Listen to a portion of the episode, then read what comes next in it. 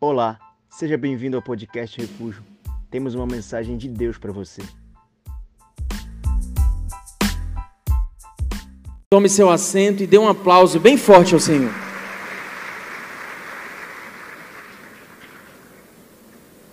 Amém. Gente, esse texto é um texto escatológico. É um texto para o fim dos tempos.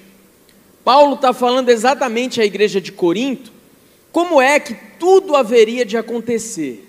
Né? Então ele está falando aqui: olha, é, eu, vai acontecer o mistério, nem todos nós vamos morrer, nem todos nós vamos experimentar a morte, nós seremos transformados ao soar da última trombeta. Então ele está nos preparando para aquilo que haveria de vir. Mas não é sobre isso que eu quero falar essa noite. Na verdade, é sobre essa expressão que Paulo utiliza aqui, e ele diz que num momento, num abrir e fechar dos olhos, absolutamente tudo vai mudar. Absolutamente tudo vai ser transformado. Num abrir e fechar de olhos, a trombeta soará. E ontem eu estava meditando nesse texto, eu te confesso que eu tinha um outro esboço preparado para pregar hoje. Eu já tinha até entregado para o Robson, com certeza ele já tinha feito o flyer. E eu falei, cara, muda aí, que Deus falou comigo nesse abrir e fechar de olhos aqui. E eu fiquei pensando sobre isso. É, quanto tempo dura um abrir e fechar de olhos? Quanto tempo a gente leva para piscar? Dá uma piscadinha aí, tenta calcular. Quanto tempo leva? Frações de segundos? Pois é, Paulo está falando para nós: a vida muda nesse tempo. Num piscar de olhos, muitas coisas podem mudar ao nosso redor. E é engraçado que piscar para nós é um, é um troço muito automático. A gente não para para pensar, a gente simplesmente pisca. Não agora, porque eu estou falando disso, você está piscando e está tentando contar quantas vezes você piscou, e o pior, você não consegue parar de piscar agora porque eu falei disso. Fala a verdade, está numa agonia. Eu estou vendo gente coçar o olho daqui de cima. Mas normalmente a gente nem se atenta. Sabe, eu fui pesquisar e eu vi que nós piscamos mais de 25 mil vezes por dia. São 750 mil piscadas por mês.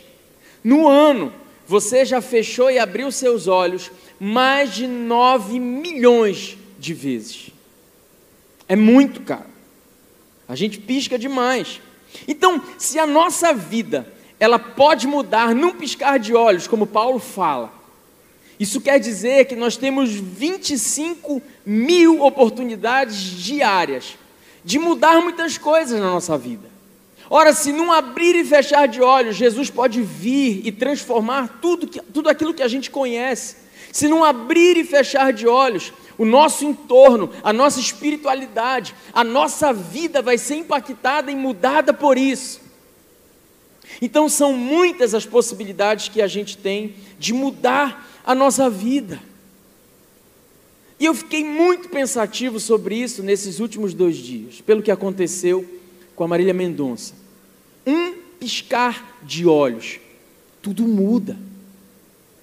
E aí eu fui ver os stories, né, que ela fez, ela com muitos planos, muitos projetos. Para ser sincero, eu não, não conheço muito, não, não sei a, a música, não, nem fisicamente eu sabia quem era, eu conheci o nome, mas eu sei que era alguém muito importante no cenário musical nacional, e alguém muito nova, 26 anos. E ela num dia acorda com muitos projetos, tentando tocar a sua vida do jeito que ela sempre tocava. E num piscar de olhos tudo muda. Sabe o que é interessante? Na minha vida e na sua também, num piscar de olhos, muitas coisas podem mudar. E nós sabemos disso, gente. Só que a gente vive a nossa vida muitas vezes como se a gente esquecesse. Nós sabemos que tudo pode mudar. Uma, um cochilo no volante muda, um diagnóstico muda. Tudo pode mudar num abrir e fechar de olhos. O que, que a gente precisa tirar de lição para as nossas vidas nesse tempo? Primeiro, a nossa irreversível fragilidade. Tudo pode mudar. Nós somos irreversivelmente frágeis na nossa vida. Somos frágeis. E aí eu fiquei pensando num, num amigo meu, eu lembrei, não sei por que lembrei dele. Foi um companheiro de caminhada, nós aceitamos Jesus no mesmo dia na célula, nós nos batizamos nas águas no mesmo dia. E ele era mais velho do que eu, ele estava concluindo o doutorado dele, ele estava pensando no pós-doutorado. E de repente, um dia, ele subindo a escada no trabalho dele, ele se sentiu cansado demais, foi fazer um exame e descobriu um câncer gravíssimo, uma leucemia. E ele não durou mais do que dois meses. Tudo mudou. E eu fiquei pensando, quem sabe, se não tivesse mudado, se ele não seria meu companheiro de jornada, se a gente não estaria pregando junto, quem sabe não seria ele aqui pregando. Um diagnóstico, e tudo muda, tudo perde o sentido. Os sonhos são transformados, os objetivos pessoais são transformados, os desejos passam a ser outros. Ou você acha que quem está no, no Ofir Loyola uma hora dessa tem o mesmo sonho que você tem? Sabe quem está internado uma hora dessa? O sonho dele não é conhecer a Disney. O sonho dele não é um carro zero quilômetro. Talvez o sonho seja só tirar uma bolsa colostômica para poder fazer cocô normalmente. Talvez o sonho seja simplesmente voltar a, sentir o gosto do alimento, tirar uma sonda. E nós somos frágeis. Nós sabemos disso, mas vivemos como se nós não fôssemos. Nós temos uma falsa percepção de eternidade. Sabe, lá no Éden, quando Deus cria o ser humano, e a Trindade reunida diz assim: façamos o homem a nossa imagem e semelhança. Você foi criado por um Deus eterno, e o objetivo era para desfrutar dessa eternidade no jardim. Só que Deus coloca graciosamente o livre-arbítrio para dizer: olha, você é livre para não querer me servir, você é livre para não querer passar a eternidade ao meu lado. Eu vou te dar a oportunidade, porque eu não sou um ditador. Eu amo você e te quero do meu lado. Todavia, eu te dou o direito de virar as costas e sair, e eu vou continuar te amando, mas você vai arcar com as consequências disso. Então há um quê de eternidade dentro de nós e quando a serpente vem falar com Eva no capítulo 3 de Gênesis, ela tenta desdizer o que Deus havia dito. E ela diz assim: O que disse Deus a vocês? Que se comessem morreriam? Não, certamente não morrereis. Essa é uma das mentiras que a serpente conta para o ser humano no Éden. Ó, oh, você não vai morrer, você é eterno. E embora a gente saiba que isso não é verdade, porque quando o pecado entra na vida, Deus já tinha proferido a sentença de que o salário do pecado seria a morte. Mas o dom gratuito dele é a vida eterna. A gente vive como se a gente fosse eterno. A gente posterga coisas importantes, a gente sonega abraços, a gente deixa para amanhã ligações importantes a gente deixa de pedir perdão, a gente espera uma outra oportunidade para honrar os nossos pais. A gente vai vivendo como se sempre houvesse um amanhã. E já dizia o pastor Renato Russo: é preciso amar as pessoas como se não houvesse amanhã. Mas a gente tem essa falsa percepção. A gente esquece, a gente perde de vista que nós somos irreversivelmente frágeis. Digamos que você soubesse que você tem só mais uma semana de vida. Está repreendido isso na sua vida. Mas se você soubesse, eu te pergunto, como você viveria os sete próximos dias da sua vida? Será que você viveria exatamente da forma como você tem vivido? Será que você amaria mais? Será que você trabalharia menos? Será que você dedicaria tempo aos seus pais? Será que você perdoaria? Será que você iria atrás de quem você feriu, de quem você traiu? Como seria a tua vida nos teus últimos sete dias? Se você pensou que a sua vida seria diferente, então isso quer dizer que você tem uma falsa percepção de eternidade. Você sabe que é frágil, mas você vive como se não fosse.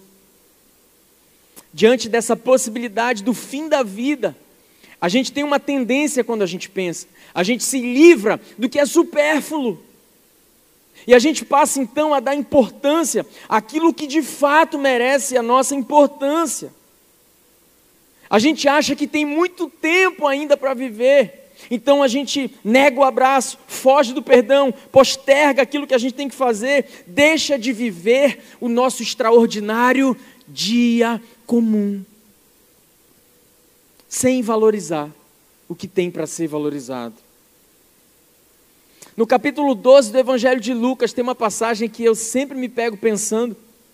Ela fala de um homem muito rico que faz muitos planos de alargar os seus celeiros e dizer para sua alma: descansa, agora tu tens o suficiente, tu tens o bastante, goza a vida, aproveita. E o Senhor, então, no verso 13, aparece para ele e diz assim: louco, ainda hoje pedirão a tua alma. Para quem ela será? E o que tu tens preparado? Jesus nos está alertando com relação a isso. Mas isso não é para que você fique com medo, não. Isso é para que você aprenda a valorizar aquilo que não tem preço. Nós ainda damos valor ao que tem preço.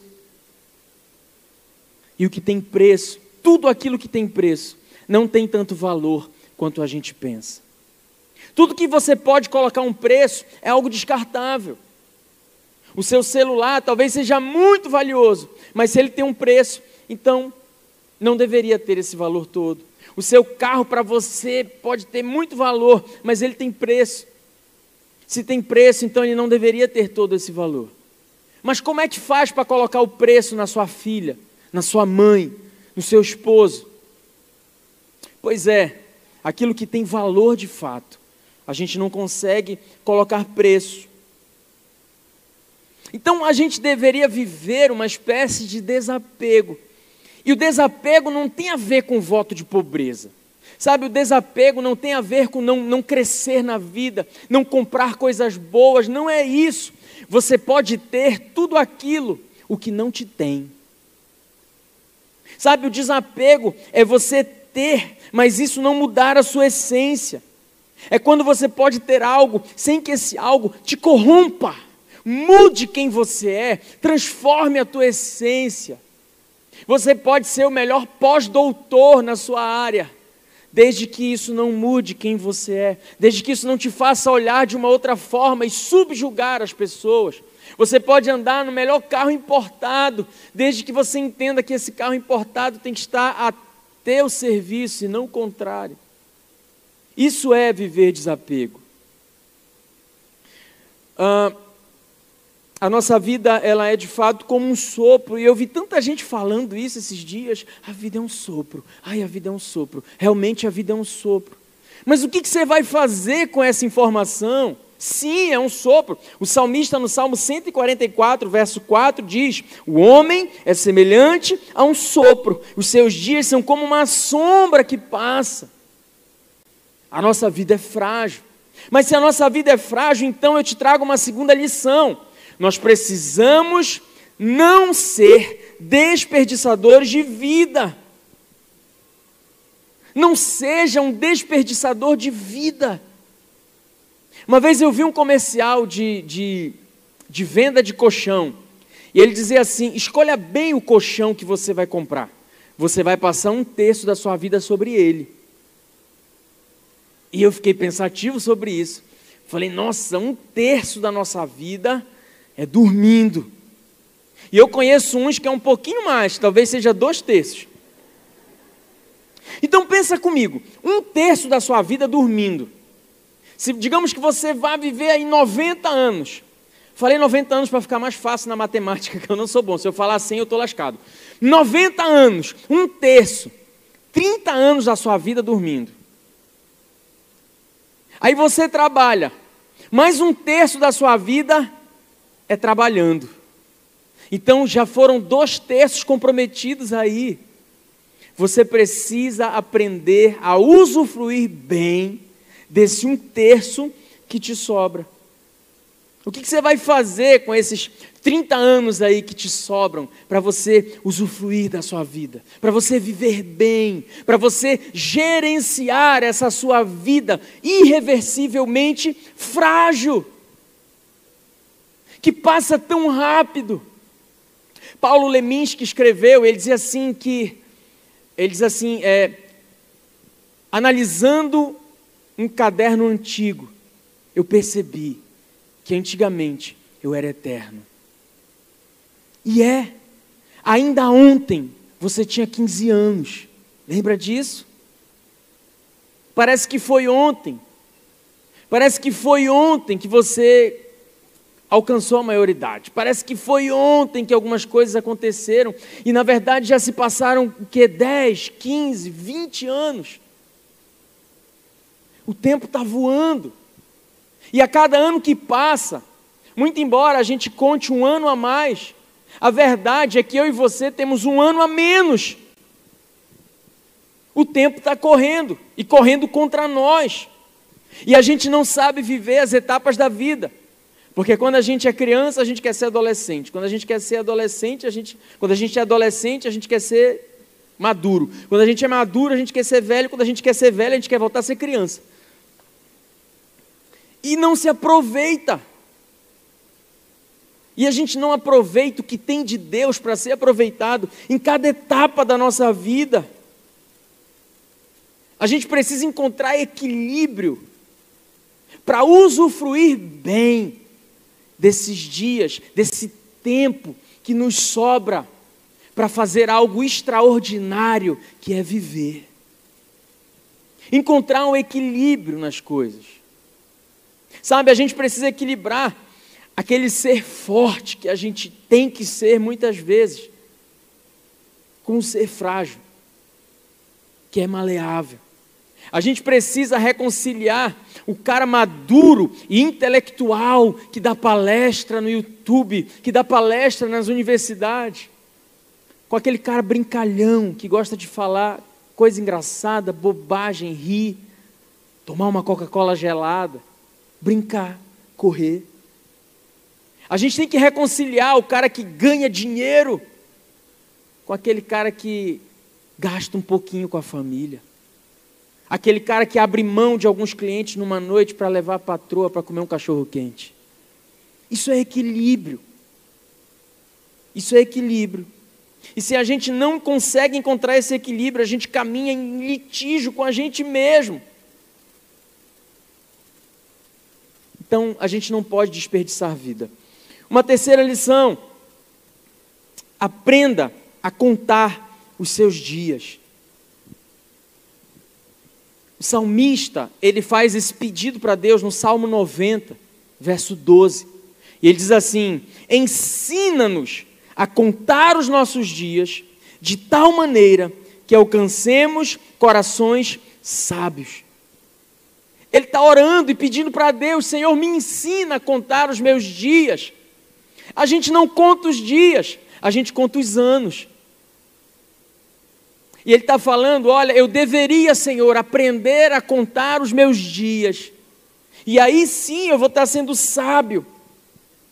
Sabe, o que o salmista está dizendo para nós é que cada dia da nossa vida é único e insubstituível. É o dia que o Senhor já fez. E nós deveríamos nos alegrar e nos exultar nesse dia.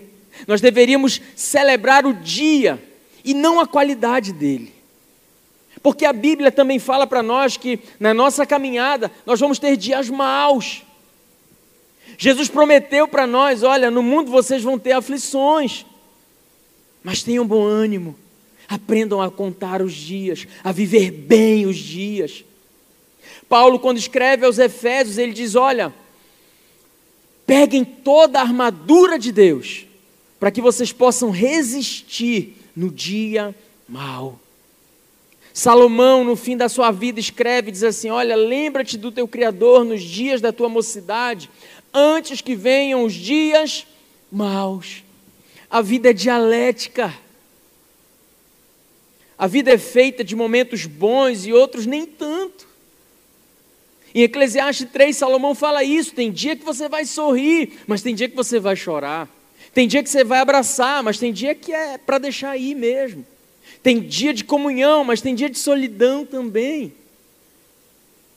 Aprenda a valorizar o bem e o mal que há em cada dia. Sabe, isso é segredo para uma vida relevante, para uma vida que não, não, não é carcomida pelos vazios dessa geração, que precisa sempre de uma motivação para ser feliz que precisa sempre de um estímulo, quase sempre exterior, para produzir alguma coisa dentro de si e se torna cada vez mais escrava dessa necessidade. Uma geração que não consegue encontrar plenitude, porque ainda não entendeu que o valor está no dia e não na sua qualidade. Sabe, se a vida é dialética, cabe a nós decidir ou a gente vai murmurar e se encher de amargura, ou a gente vai usufruir o que tem para ser usufruído do nosso dia, daquilo que a gente tem que é valioso. E o dia mal, pastor? Administra ele, cara. Enfrenta, cai para dentro, peito aberto, cara para o sol. Se tiver que chorar, chora, mas levanta daí. Não permanece, não. É o dia que o Senhor fez. Num abrir e fechar de olhos, tudo muda. Então, quando a gente entende isso, a gente não tem tempo para ficar desperdiçando. Cada dia mal vivido é um dia a menos que se foi. E a gente não sabe o dia de amanhã. Quanto amor sonegado dentro de você pode existir simplesmente porque você acredita que você pode usufruir futuramente, mas o dia de você fazer é hoje. Não deixa para amanhã, porque a vida é frágil, é, pode ser irreversível. Não sonegue as palavras que você tem para dizer, não guarda. A minha geração está tão ferida exatamente porque sonega, guarda para si, posterga o que tinha que viver hoje. A gente só vai encontrar plenitude quando a gente passar a viver o dia da forma que a gente tem que viver. Não pode haver no teu dia mal suficiente para te fazer não ter graça, não ter gratidão diante da sua vida. Você tem trocentos motivos para agradecer. O que talvez falte é você descobrir isso. Existem pessoas orando para ter a sua extraordinária vida comum. Tem pessoas desejando, tudo que elas desejam na vida é ter o que você tem, é fazer o que você faz, talvez morar onde você mora, dirigir o que você dirige, chegar aonde você chegou. E mesmo no tempo da dor, tenha gratidão. Faça como Jesus fez. Ele está sentado na mesa e um deles é o traidor. Está chegando o dia da morte, ele pega o pão, ele parte e ele dá graças. Graças te dou, Pai. Gratidão no coração. E mesmo quando alguém vem praticar o mal, e ele está ali no sinédrio, alguém esbofeteia ele, ele diz assim: Se eu te fiz o mal, então dá testemunho do mal que eu te fiz. Mas se eu só te fiz o bem, por que você me bate? Não são as bufetadas que têm o poder de mudar quem eu sou. As pessoas podem te fazer mal, O que elas não têm poder é para te transformar em quem elas são. Elas não têm poder para mudar a tua essência. Elas não têm poder para mudar aquilo que Deus fez na sua vida.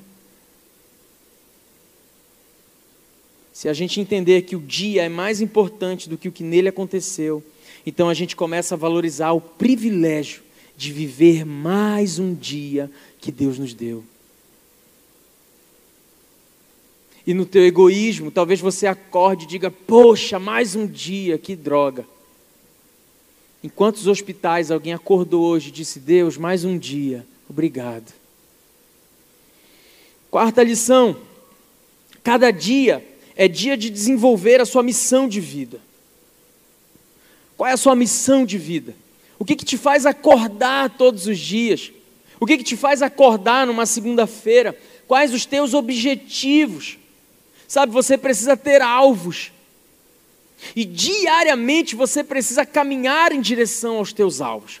O que você não pode é fazer desses alvos a tua razão para ser feliz. Isso não. Mas você precisa caminhar em direção aos seus alvos. Digamos que o meu alvo de vida seja chegar até essa caixa de som. Se eu disser, eu só vou ser feliz quando eu chegar nessa caixa de som, eu não vou usufruir da felicidade enquanto eu estiver aqui. Eu também não vou usufruir da felicidade enquanto eu estiver aqui nem quando eu estiver aqui e nem aqui.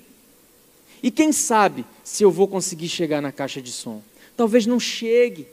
E se eu não chegar, então eu vou ser infeliz? Então eu vou viver vazio existencial? Eu estou desperdiçando vida. Tem objetivos muito definidos. Porque se você não tem missões na sua vida, você vive uma vida vazia. E eu vou te falar: o pior cansaço é o cansaço que vem do não produzir nada. A gente cansa. E aí tudo vai perdendo sentido. Então tenha os seus objetivos. Não perca o prazer de viver, porque a vida perdeu sentido. Estabeleça suas metas pessoais e caminhe cada dia mais em direção a elas. Ai, pastor, mas está tudo de cabeça para baixo. Ai, pastor, mas está tudo dando errado. Ai, pastor, mas. Freud perguntava qual é a sua responsabilidade na situação a qual você se encontra. Albert Einstein certa vez disse que insanidade para ele era você esperar resultados diferentes, fazendo sempre a mesma coisa. Então não adianta murmurar. O que você tem que fazer? Levanta, caminha. Como dizia Martin Luther King Jr., se não der para correr, vai trotando. Se não der para trotar, vai andando. Se não der para andar, rasteja, mas não fica parado. Não desperdice vida diante dessa irreversibilidade daquilo que você está vivendo. E eu te digo mais: acima das tuas metas pessoais, tenha metas que sejam maiores do que você mesmo. Tenha metas que envolvam outras pessoas. Tenha metas que vão além do seu hedonismo, do seu prazer próprio, do seu egoísmo. Porque a vida, ela só encontra sentido no encontro. Gênesis 2,18: Não é bom que o homem viva só. Não é bom que o homem viva só para ele. Não é bom uma vida sozinho. Não é bom. É possível, mas não é bom. Então, tem objetivos que envolvam o reino de Deus, tem objetivos que envolvam os teus irmãos na fé, tem objetivos maiores do que você, tem objetivos que justifiquem a tua existência, que justifiquem o teu abrir e fechar de olhos todos os dias. Tem objetivos que apontem para a eternidade, que sejam maiores do que esse tempo, porque tudo que a gente conquista nessa vida, aqui nessa vida fica. Eu li uma vez uma pesquisa que diz que o ser humano, em média, ele é esquecido em tudo aquilo que ele fez, só 50 anos após a sua morte. Você talvez conheça o seu pai, o seu avô, mas eu é muito difícil que você conheça o seu bisavô e o, o seu tataravô. Eu tenho convicção que você não sabe nenhum nome. 50 anos, a gente é esquecido. Mas eu creio que na eternidade, se você tiver uma vida relevante, ah, naquela multidão vestida de branco, irmão, a gente vai ter muita coisa para celebrar ali. Talvez sem alcançar o teu PhD, talvez sem alcançar aquele carro importado que você queria, talvez sem alcançar o número de seguidores na sua rede social, mas a gente pode um dia olhar para aquela multidão vestida de branco, em que o Senhor está dizendo: Vinde benditos, meu Pai. Entra no gozo do teu Senhor. E quem sabe você vai olhar e vai dizer: aquele foi meu discípulo. Hum, aquela ali me deu trabalho. Eu lembro do dia que a gente ganhou. Olha o fulano, olha a minha família, a minha casa, os meus vizinhos. Eu conheço essa multidão de branco. Eu conheço. E privilégio vai ser o Senhor dizer assim: pode entrar, filho, eu te conheço. Eu sei como você gastou os teus dias, eu sei no que você investiu, eu sei o quanto talvez o mundo tenha te rejeitado, mas eu te aceito. Entra no gozo do teu Senhor, vem estar comigo nessa eternidade. Viva a sua missão todos os dias. Deus te inseriu em um lugar propício para você desenvolver as tuas habilidades, para você desenvolver os teus dons em prol de algo muito maior do que você. Toda a criação, diz Paulo aos Romanos, toda a criação aguarda ansiosamente pela manifestação dos filhos de Deus. Eu acredito que é essa meta que gera alegria em nós, ter uma vida pertinente, ter um amor materializado, não só discursivo, ter um cristianismo relevante, em que a gente simplesmente não abre a boca para dizer eu sou cristão, mas a gente vive todos os dias o nosso cristianismo. Aí vale a pena contar cada dia, cada dia vivido para a glória de Deus. Vale a pena. Você foi criado para isso, para viver um ambiente de eternidade para viver um ambiente sobrenatural. Foi para isso que você foi criado. Então, eu termino lendo um texto de Mário Quintana, que me faz sempre refletir esse texto, o tempo. E ele diz assim: a vida é o dever que nós trouxemos para fazer em casa. Quando se vê, já são seis horas. Quando se vê, já é sexta-feira. Quando se vê, já é o Natal. Quando se vê, já terminou o ano. Quando se vê, perdemos o amor da nossa vida. Quando se vê, passaram 50 anos e agora é tarde demais para ser reprovado. Se me fosse dado um dia, uma oportunidade, eu nem olharia no relógio, seguiria sempre em frente e iria jogando pelo caminho as cascas douradas e inúteis das horas. Eu gosto desse texto, ele me faz pensar ele me faz refletir sobre a forma como a gente tem vivido os nossos dias. Fique em pé no seu lugar. Sabe como é que está a sua vida hoje? Ih, pastor, está ruim. Sabe, talvez nem esteja tão ruim. Talvez ruim seja a forma como você tem enxergado a sua vida. Talvez ruim seja porque você tem se fechado você não tem permitido, se permitido viver aquilo que Deus quer que você viva. Sabe, meu irmão, tem muita coisa para ser celebrada. Você está aqui, vivão, me ouvindo, me escutando, respirando, cheio de vida para ser vivida. Pastor, mas o senhor não sabe, eu tenho uma doença, não tem problema. O que não pode acontecer é a doença ter você. Se a doença não te tiver, você pode viver como se ela nem existisse. Sabe, tudo pode mudar num piscar de olhos, então comece a aproveitar mais os momentos que a vida tem te dado. Comece a celebrar os teus dias, comece a viver uma vida com Deus. Porque isso é o que efetivamente importa no final de tudo.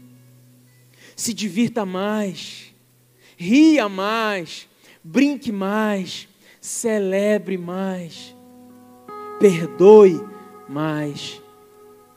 converse mais. Aumente o número de comunhões que você tem. Aumente o número de amizades. Faça mais alianças. Pare de se fechar.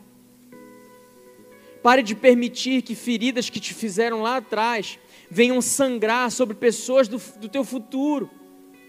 Gente que não tem nada a ver com o que você viveu no passado. Se permita. Se perdoe. Oh, pastor, minha vida está de cabeça para baixo. Oh, irmão, Deus não tem problema com isso, não. Talvez, se você se arrependeu, Deus já até te perdoou.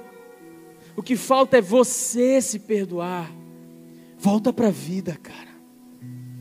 Volta para a vida. Levanta dessa lona. Você não foi criado para isso, não.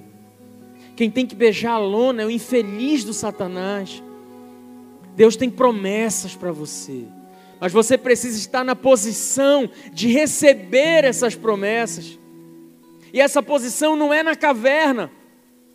Quando Elias entra na caverna, o Senhor vai lá e fala: Elias, psh, ei, vem para fora. Sai daí, cara. Você é profeta, você não foi criado para a caverna. Levanta daí, cara. Sai dessa caverna que você tem se escondido.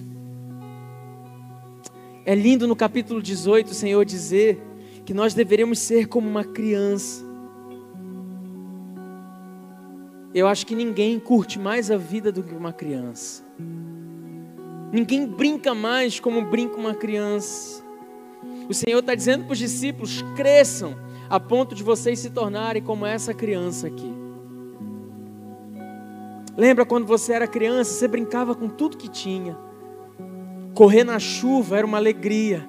Brincar na poça de lama era extraordinário.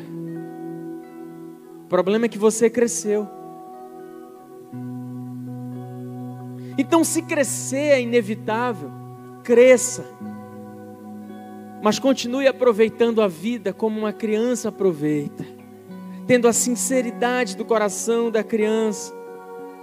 Eu sei, às vezes você tem que colocar a criança na coleira e ser adulto, falar como adulto, trabalhar como adulto, reunir como adulto. Mas de vez em quando, tira ela da coleira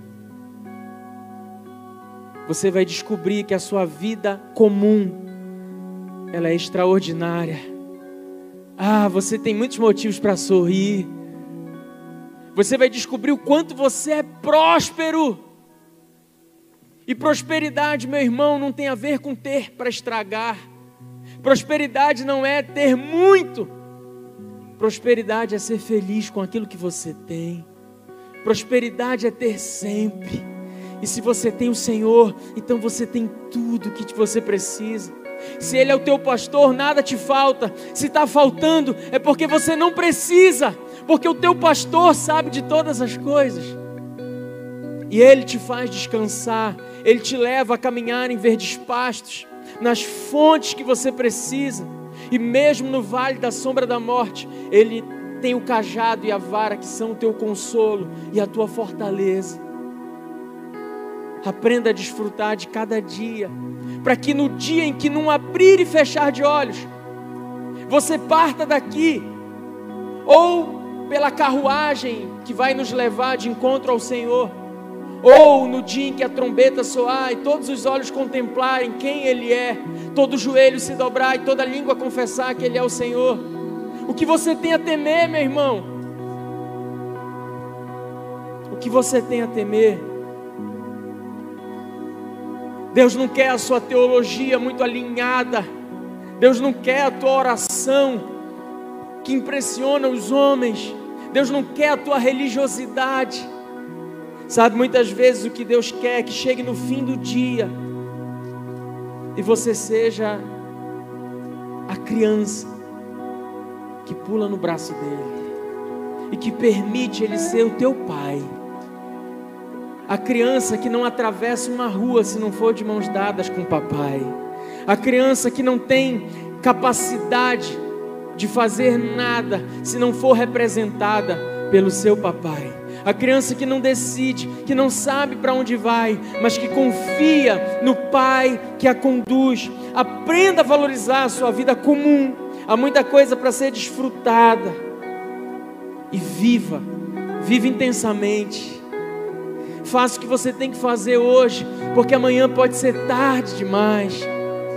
Se entregue para Jesus hoje, porque pode ser que ainda hoje peçam a tua alma. E o que você tem preparado? Para onde você vai, meu irmão? Eu quero orar por você. Sabe você que quer dizer para o Senhor essa mesma coisa que o salmista diz: Senhor, me ensina a contar os meus dias, para que eu alcance um coração sábio. Me ensina a valorizar, Senhor, a minha vida. Senhor, eu quero que tu sejas o meu Senhor. Eu quero que tu sejas o meu Pai. Eu quero que tu sejas o meu pastor, para que nada me falte, para ter a convicção de que, ainda que eu passe pelo vale da sombra da morte, a tua vara e o teu cajado sejam o meu consolo. Eu quero me entregar para o Senhor, Pai. Eu quero viver todos os dias para o Senhor. Eu quero viver para uma vida mais importante do que a minha. Eu quero viver para propósitos maiores. Eu quero viver para a eternidade, porque foi para a eternidade que o Senhor me criou. Eu quero orar por você. E se você sente que é com você que o Senhor está falando, sai do seu lugar. Vem aqui à frente. Esse foi o podcast Refúgio. Esperamos que tenha te abençoado. Para mais informações sobre nosso ministério, acesse nossas redes sociais.